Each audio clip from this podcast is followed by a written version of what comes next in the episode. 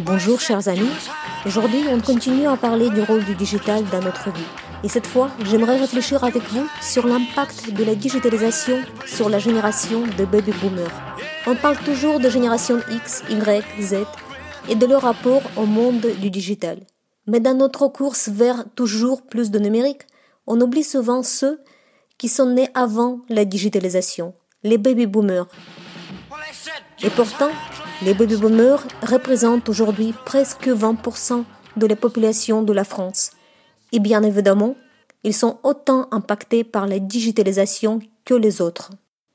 Les baby boomers ont vécu plusieurs décennies sans ordinateur et sans Internet. Ils ont été les témoins de la naissance du monde numérique. Ils connaissaient la vie avant la digitalisation. Ils ont vécu son arrivée et en sont maintenant les témoins chaque jour. Par conséquent, il pourrait être intéressant de prendre en compte leurs témoignages et de savoir quel impact la digitalisation a eu sur leur vie, comment ils gèrent tous ces changements, s'ils trouvent que la vie est devenue meilleure grâce au digital, ce qu'ils pensent de la génération Y et finalement quels conseils ils peuvent donner à la génération Z.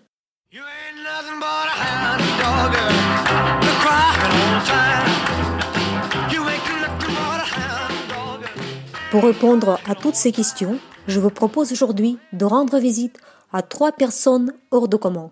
Ils sont tous trois des représentants de la génération des baby boomers. Mais chacun d'entre eux a sa propre histoire. Ils sont issus de milieux différents et ont exercé des métiers différents. Donc, ils ont vécu la digitalisation chacun à leur manière. Mais permettez-moi tout d'abord de vous rappeler brièvement la classification des générations. Et commençons par la génération silencieuse.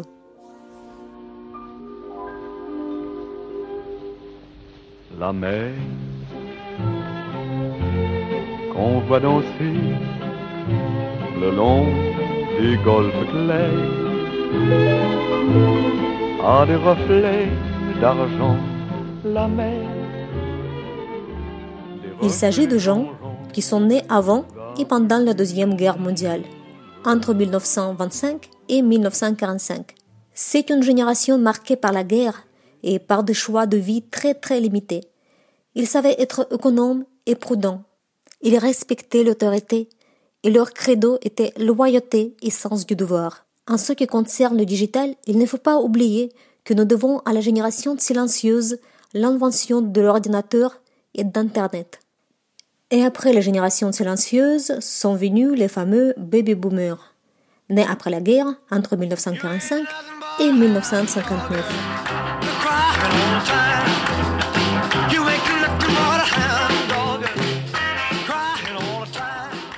Les baby boomers ont connu le rock'n'roll et ont été à l'origine du mouvement Peace and Love.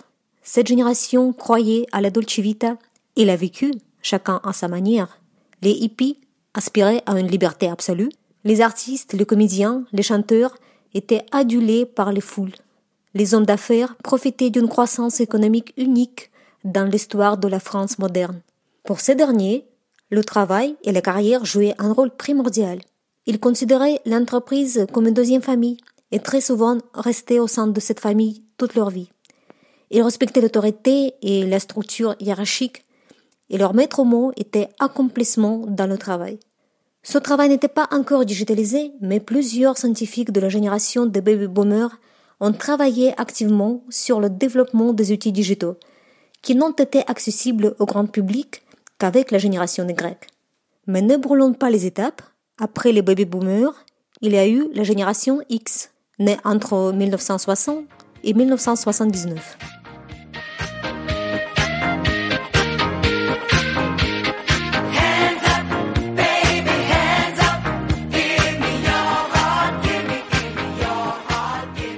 La génération X a vécu la décolonisation mondiale et la chute du mur de Berlin. C'est la génération X qui est principalement au pouvoir aujourd'hui cette génération considère le travail comme une clé pour l'épanouissement personnel. La rémunération joue un rôle secondaire pour eux. Ce qui le motive, ce sont les défis, la possibilité de prendre d'importantes décisions et d'apprendre. En ce qui concerne le digital, c'est la génération X qui a commencé à utiliser l'ordinateur et Internet pour le travail au quotidien. Et ensuite arrive la génération Y, née entre 1980 et 1995.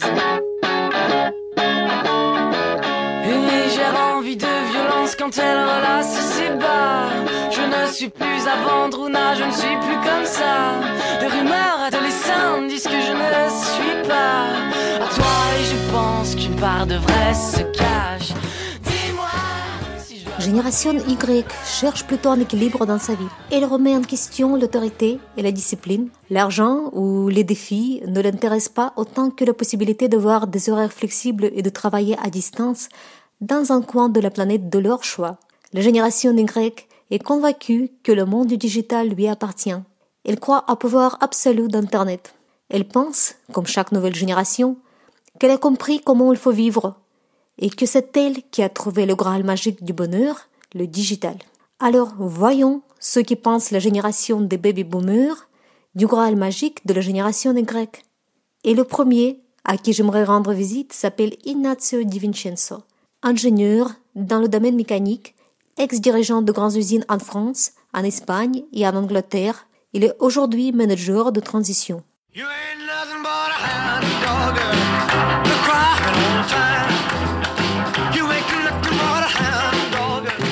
Bonjour, Monsieur Di Vincenzo.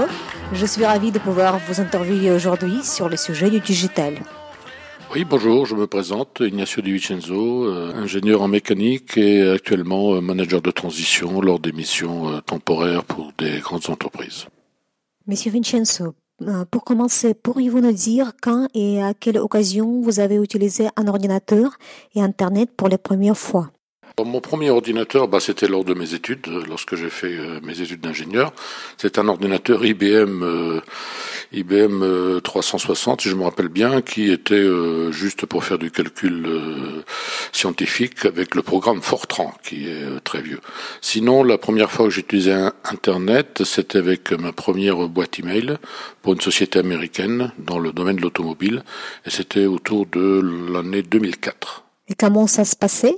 Oh, c'était une grosse télévision avec un gros clavier. Il n'y avait pas de Wi-Fi, il n'y avait pas de comment dire, il n'y avait pas de Bluetooth. C'était encore le, système filaire. Mais bon, c'était euh, très pratique parce qu'on pouvait converser avec euh, l'extérieur, avec les États-Unis, pratiquement. Vous souvenez-vous votre premier ordinateur au travail? À quoi ressemblait-il?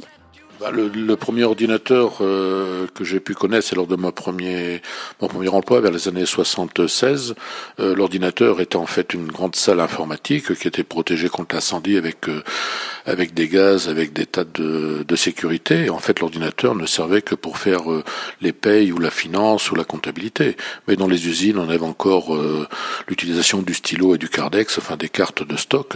Il n'y avait pas d'informatique réellement, comment dire, dans les ateliers. Dans les ateliers c'est arrivé tout doucement la gestion des stocks, qui était euh, donnée sur un écran, mais sur lesquels c'était pas euh, interactif. On avait juste une information, mais c'était tout. Il n'y avait pas de possibilité de modifier quoi que ce soit. L'informatique, c'était un service à part avec des gens euh, dans une salle à part et faisaient surtout les payes et la comptabilité. Mais la gestion de production n'était pas encore résolue ou disons utilisant l'informatique comme en temps réel, on peut le voir aujourd'hui. Ah, c'est très intéressant.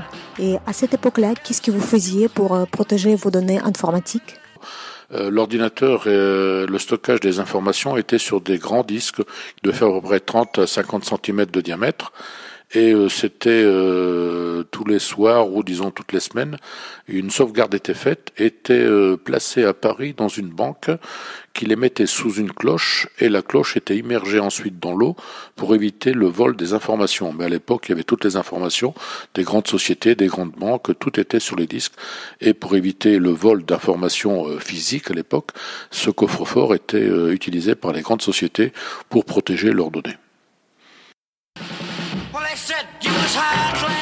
C'est un système de sécurité très impressionnant. Monsieur Di Vincenzo, aujourd'hui vous continuez à effectuer des missions très complexes et de grande ampleur. Utilisez-vous les outils digitaux au travail? Et croyez-vous qu'il soit possible aujourd'hui de gérer une usine sans être à l'aise avec les digital? Bah, avec le digital, le digital ne comprend pas uniquement la forme de communication entre les hommes, ça comprend aussi une façon de gérer.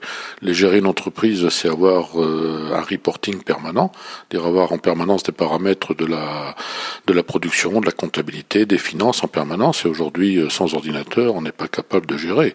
Et je dirais que la gestion par ordinateur permet une euh, simultanéité dans les informations, dans tous les strates de l'entreprise, et que moi, par, exemple, ma dernière mission, bah, tous les lundis matins, on avait les résultats euh, des usines euh, sur un tableau Excel ou sur euh, un système identique, avec tous les paramètres de production, et ça permettait bah, de prendre des décisions immédiatement et d'avoir une, comment dire, une, autonomie, une réaction possible en permanence.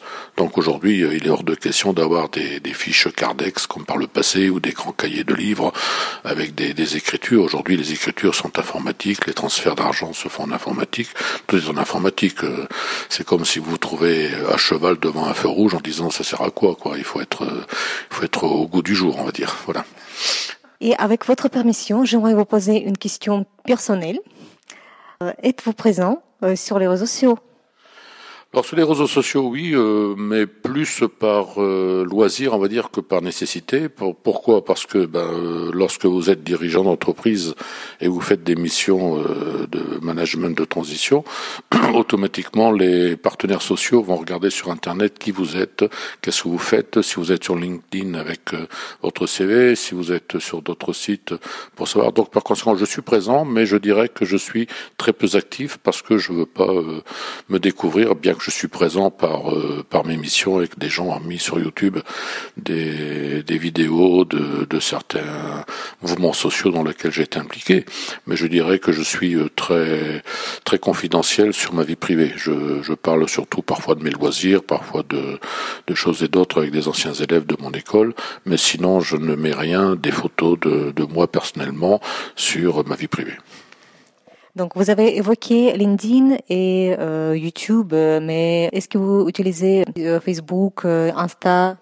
Alors Facebook, j'y suis parce que dans le cadre de, de missions humanitaires, j'ai été présent avec des enfants malades et un de mes un de ces enfants m'avait demandé d'être sur Facebook pour pouvoir communiquer avec moi. Donc j'ai pris un pseudo, j'ai pas mis mon nom véritable, j'ai mis un pseudo et j'étais en communication avec ces enfants euh, pour euh, pour un peu les aider ou pour euh, rester en contact avec eux. Mais sur Facebook, je je ne mets rien du tout sur ma vie privée. Parfois sur mes loisirs, oui, je mets des choses, mais je dirais que si quelqu'un veut connaître ma personnalité à travers Facebook, il n'aura pas grand chose. Ok, vous gardez votre vie privée pour vous.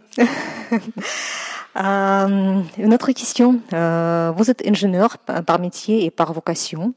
Et étant ingénieur, euh, pourriez-vous imaginer un, outil digital qui n'existe pas aujourd'hui, mais euh, qui va arriver un, jour euh, dans le futur et qui va révolutionner notre vie? Qu'est-ce qui n'existe pas aujourd'hui existera demain? Ben, Comme je vous ai dit, le cloud, on ne savait pas que ça existait il y a quelques années. Demain, il y a peut-être autre chose qui va exister qu'on ne connaît pas encore. Aujourd'hui, il y a des métiers qui vont mourir et d'autres métiers qui vont être créés. Qui aurait pu croire il y a 10 ans ou 20 ans que le métier de programmateur ou de webmaster existerait. Ben, aujourd'hui, ça existe. Donc, il y a d'autres métiers qui vont arriver. Donc, je suis incapable aujourd'hui de définir quelles seraient euh, les conditions demain. Mais c'est certainement des métiers qui vont apparaître nouveaux. Oui, bien sûr. Et que pensez-vous de la génération d'aujourd'hui, de cette génération digitale? Bah, Aujourd'hui, euh, disons que cette génération, euh, ils sont nés avec un, un, clavier entre les mains, donc euh, ils sont certainement plus à l'aise ce que nous, on pouvait être au début, en 2004, comme je vous ai dit. La première fois que j'ai utilisé un mail, ben, je, je, je l'utilisais très mal, je savais pas trop ce que c'est qu'un PowerPoint. Un petit peu la fois aujourd'hui, tout le monde le maîtrise. Donc aujourd'hui, ben, la nouvelle génération, oui, elle s'adaptera, elle fera des choses que nous, on n'a jamais fait. Dire que c'est une bonne chose ou une mauvaise chose, on ne peut rien dire. Il faut pas, on peut pas ne peut pas s'opposer au progrès, au, enfin au progrès ou à l'évolution de, notre moyen de communication. Et quel conseil pouvez-vous donner à les générations de futures La génération de futur, comme je dis, je dis euh, souvent à des jeunes, euh, par exemple à qui je donne des cours de, maths, euh, les cinq prochaines années, entre 18 et 20 ans, 25 ans, sont les années les plus importantes de la vie. C'est ce qui va imprimer le reste de votre vie. donc aujourd'hui, bah, ce sont des outils, il faut savoir les, les utiliser, les maîtriser peut-être pas. On n'est pas tous forcément futurs ingénieurs en informatique, mais il faut savoir s'en servir et puis en connaître les dangers, parce que malheureusement, quand vous voyez par exemple le harcèlement sur les réseaux sociaux, quoi que ce soit, sont des choses qu'il faut savoir. Peut-être comme je fais, euh, une partie est professionnelle, l'autre partie c'est la vie privée. La vie privée n'a rien à faire sur les réseaux sociaux. Merci Monsieur Di Vincenzo pour euh, cette discussion très très intéressante. Et je vous laisse et je veux voir euh, Corinne Pouillot, écrivain et professeur que je crois vous devez bien connaître afin de voir son opinion sur le sujet du digital. Merci à vous et puis euh, bah, bonne continuation dans votre projet et puis euh, mes meilleurs voeux de réussite.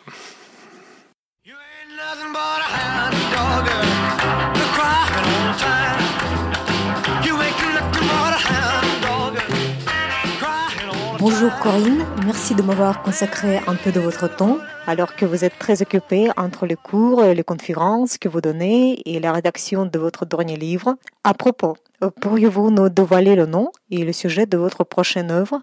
Alors, ma prochaine œuvre, eh bien, ça a été un travail de très très longue haleine. Ça va être un roman, un roman historique qui va faire plus de 900 pages, euh, qui raconte l'histoire d'une famille française, d'une famille allemande et également d'une famille russe parce que je peux jamais m'empêcher de mettre des Russes dans mes histoires, je ne sais pas pourquoi. Donc également d'une famille russe, et ça couvrira la période 1936 à 1945. Pour l'instant, ça s'appelle D'ombre et d'espoir. Le titre peut évoluer. C'est très intriguant. J'attends avec impatience votre livre. Dites-moi, chère Corinne, utilisez-vous les outils digitaux lorsque vous écrivez? Euh, par la force des choses, oui, j'utilise les, outils digitaux. C'est quand même pas facile maintenant de, de s'en passer. Ceci étant dit, j'ai du mal à me, à me projeter et à retrouver le moment où j'ai eu mon premier ordinateur. Je crois que ça doit être dans les années 90, mais j'en suis pas sûr. Et vous savez, à l'époque, c'était des grosses bêtes, et j'étais pas du tout habitué. Je crois que la, chose me faisait vraiment peur. Mais comme j'étais très motivé, eh bien, j'ai appris à apprivoiser cette énorme bête. Et ensuite, je suis passé au portable. Maintenant, je dois dire que j'utilise euh, un ordinateur bien sûr pour écrire parce que c'est infiniment plus pratique que le papier carbone et la machine à écrire. Ceci étant dit, en phase de création, j'utilise un bon vieux crayon à papier et un carnet.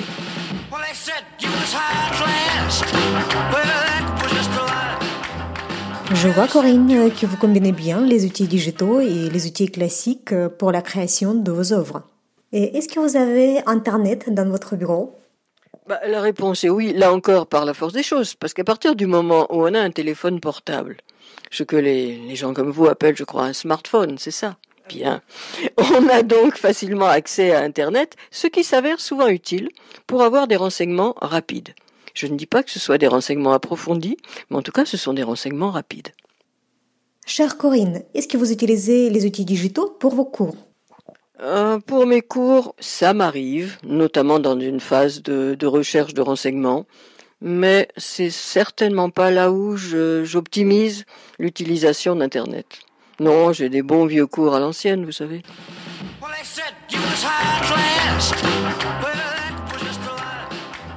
Ne pensez-vous pas que le marketing digital pourrait être utile pour la promotion de votre nouveau livre? Comptez-vous faire quelque chose à ce sujet?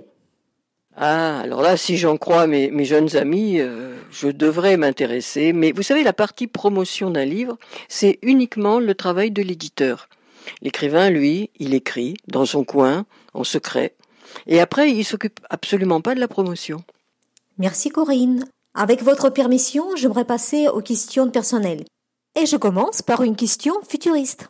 Aimeriez-vous, dans le futur, avoir un robot assistant?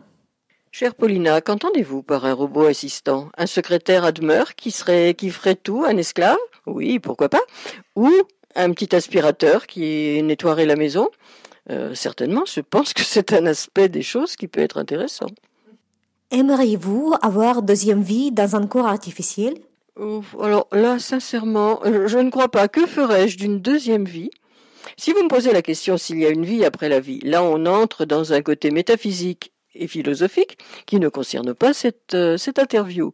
Mais une, une vie de robot, comment il s'appelait là Robocop? Peut-être pas.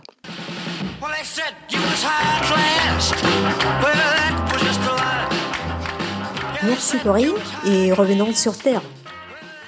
Est-ce que le nouveau service sur Internet, comme payer les factures d'électricité ou les impôts, vous aide ou au contraire complique vos démarches? Alors ça, chère Paulina, là vous touchez à un point vraiment noir de l'utilisation d'Internet. Pour être très franche, ça me complique la vie. Bien souvent, je bloque tous les serveurs, je sais pas où aller, je sais pas quelle fenêtre ouvrir. Et si je n'avais pas, pour m'aider, des gens un petit peu plus jeunes et un peu moins bêtes, je crois que vraiment je ne m'en sortirais pas. Merci, merci beaucoup. Euh, chère Corinne, euh, êtes-vous présente sur les réseaux sociaux? Et c'est oui, sur lesquels? Qu'est-ce que j'y ferai Non, je suis pas présente sur les réseaux sociaux. Ça n'appartient pas vraiment à mon mode de vie. Si, je connais Facebook. D'ailleurs, j'ai un compte Facebook, mais j'avoue qu'il ne me sert qu'à regarder les photos des autres. En revanche, d'un point de vue professionnel, je comprends qu'on puisse utiliser ce genre de choses parce que c'est le progrès et c'est une manière de rester connecté, d'avoir des contacts les uns avec les autres. Mais admettons que je sois pas encore tout à fait perméable. Corinne, à votre avis, est-ce que la digitalisation va continuer à changer nos coutumes et notre façon de vivre? Je pense, tout en n'étant pas très branché sur le sujet, je pense quand même que d'une certaine manière, la digitalisation a déjà changé notre mode de vie, notre mode de pensée. Que ce soit pour le mieux ou pour le pire, je ne suis pas vraiment capable de répondre à la question. Le fait est qu'elle existe, qu'elle se développe, donc il faut en tenir compte. L'ignorer serait pas raisonnable. Quant à l'utiliser, ça c'est une autre affaire. Merci Corinne. Et qu'est-ce que vous pensez de la génération d'aujourd'hui? Et est-ce que vous savez pourquoi on appelle cette génération génération Y? Alors figurez-vous que c'est un terme qui m'était quand même assez étranger, génération X, Y, Z. Donc là encore, je suis allé à la pêche au renseignement et j'ai fini par apprendre que tout partait de la génération Y. Pourquoi? Parce que ces jeunes avaient des écouteurs dans les oreilles et quand on les regarde, ça forme un Y. Alors on vous donnera des explications sociologiques bien plus intellectuelles, mais en fait il paraît d'après mes sources sont des sources de sociologues. Il paraît qu'en fait ça vient de là et que sur cet Y c'est euh, greffé la notion de X et de Z. À vérifier quand même. Chère Corinne, vous n'arrêtez pas de me surprendre. Euh, et quels conseils pourriez-vous donner, euh, donner à vos petits-enfants, à notre future génération? Vous savez, la vie m'a quand même appris assez peu de choses, j'estime. On apprend tous les jours et on doit encore en apprendre beaucoup. Mais une des choses que j'ai apprises, c'est qu'on n'a pas énormément de conseils à donner aux autres. Ce qu'on peut, c'est leur montrer un certain e-, exemple, leur montrer un mode de vie, leur montrer une philosophie, leur montrer une façon de penser ou d'être. Pour le reste, euh, bon, ils feront petit à petit leur, euh, leur expérience. On peut être là, à l'écoute de ce dont ils ont besoin, à l'écoute de ce qui leur fera plaisir, de temps en temps les mettre sur un chemin un peu plus droit que celui qu'ils emprunteraient. Bon, mais vous savez, les gens n'écoutent pas toujours les conseils. Merci beaucoup Corinne pour vos réponses sincères et pour votre sens de l'humour. Euh, sur cette bonne note, je vous quitte pour aller voir Monsieur Pierre Vaubaillon, un de vos étudiants en russe, pour avoir encore un point de vue sur le digital.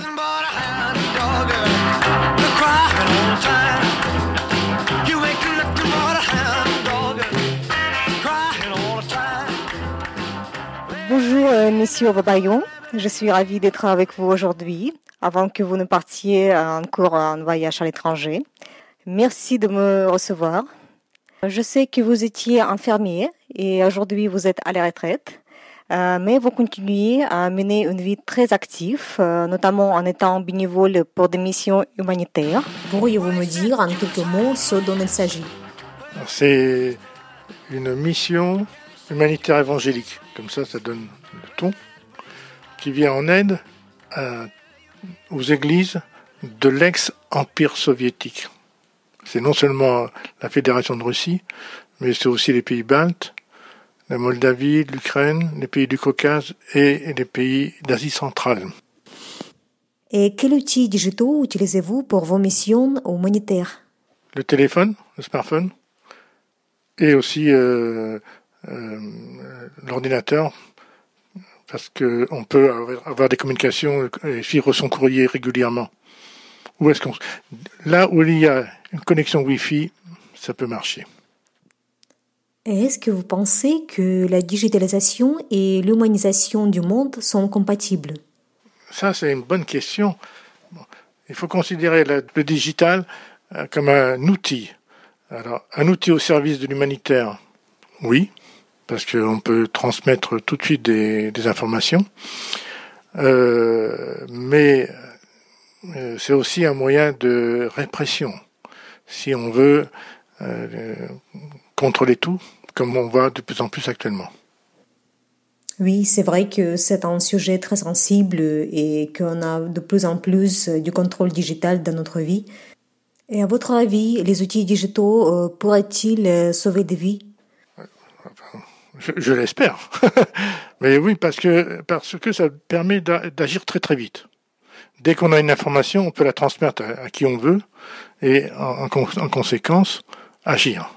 Ça, euh, dans le cadre de la mission, on a récemment, il y avait une famille assez pauvre euh, qu'on nous a transmis et tout de suite on a transmis l'information aux membres de l'association qui ont transmis chacun à d'autres personnes et il y a eu comme résultat des dons qui ont été envoyés.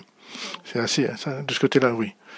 Mais bon, euh, le digital va aussi avec la mondialisation. Et ça, c'est une autre affaire.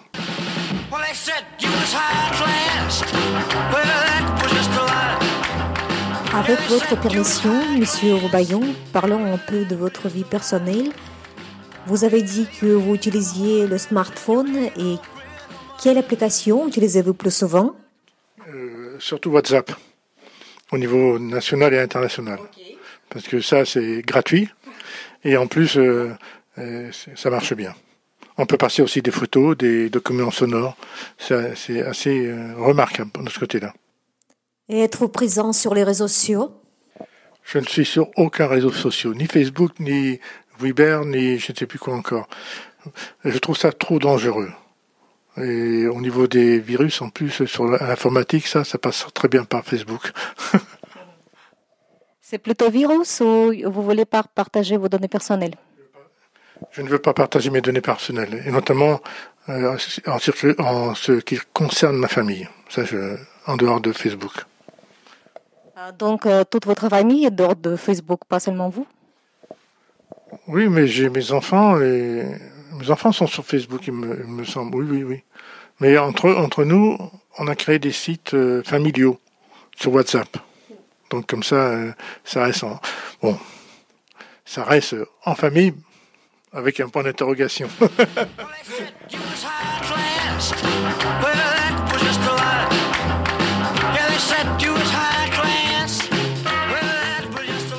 ce qui concerne euh, les objets connectés, est-ce que vous avez quelques objets connectés à la maison? Non, euh, c'est vrai que euh, en dehors de la Wi-Fi qui est à l'intérieur de, à partir de la box, euh, donc tout ce qui est ordinateur, téléphone, c'est connecté.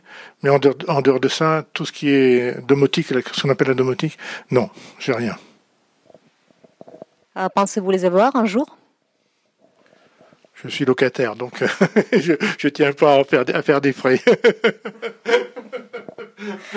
euh, bon, moi je suis retraité. Si j'avais une vingtaine d'années, je m'intéresserai de, de, très très près à tout ce qui est digital et euh, informatique.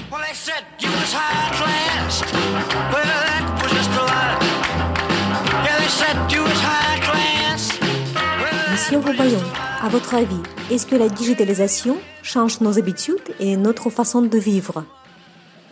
Oui, ça change énormément.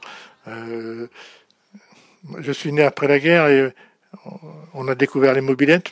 Donc euh, les mobilettes, on n'avait pas de télévision à la maison, sauf euh, lorsque j'ai eu 18 ans. Bon, ça a changé la vie. Et aujourd'hui, c'est vrai que sans ordinateur, sans smartphone, je ne sais pas comment on ferait. Et puis, il, faut, il faut vivre avec son temps. et se mettre euh, euh, comme les gens vivent. Bon, pour moi, j'y vais avec un peu plus de recul, mais euh, si j'avais si j'avais l'âge de mes enfants, ça j'irais à fond dedans parce que c'est vraiment un outil. Il faut être de son époque. C'est très très bien dit. Et que pensez-vous de la génération d'aujourd'hui, euh, la génération qu'on appelle euh, génération Y? Il s'agit de gens qui ont aujourd'hui entre 24 et 39 ans. Et la génération avant, c'est la génération X, et la génération après, c'est la génération Z. X, Y, Z, hein, c'est la, la, fin de l'alphabet. Serait-ce un signe pour la fin du monde? Étonnant, étonnant. Bien, non, mais c'est je savais pas, X, enfin non, c'est pas, il faut être de son temps, hein. il faut, s'adapter à la situation et prendre les outils qu'on nous donne. Et quel conseil pourriez-vous donner à la génération Z? Ça, je ne peux pas dire parce que quand on voit les événements à laquelle ça va, ça va très très vite tout de suite. Euh, je n'ai aucune réponse. Si ce n'est une réponse chrétienne, mais ça c'est une autre affaire. Monsieur Vaubaillon, j'ai la dernière question à vous poser. Écoutez-vous des podcasts? Non. Je sais, je sais, que ça existe, mais je n'ai, euh, je n'ai pas regardé et je n'écoute pas de, posta, de podcast. J'ai pas le temps. Mais quand même, désormais, vous avez une très bonne raison de commencer à écouter des podcasts.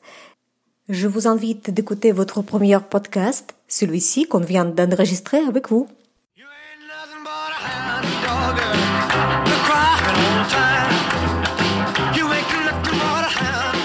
Chers amis, merci de m'avoir accompagné aujourd'hui. La rencontre avec les trois personnes que j'ai interrogées nous confirme que la digitalisation joue un rôle important dans la vie de la génération de baby boomers et qu'ils savent bien s'en servir. Mais les trois protagonistes de ce podcast soulignent qu'ils n'utilisent le digital que pour le travail, l'émission et les communications professionnelles et qu'ils gardent leur vie privée en dehors de l'œil du numérique. Est-ce un bon exemple à suivre? Qu'en pensez-vous?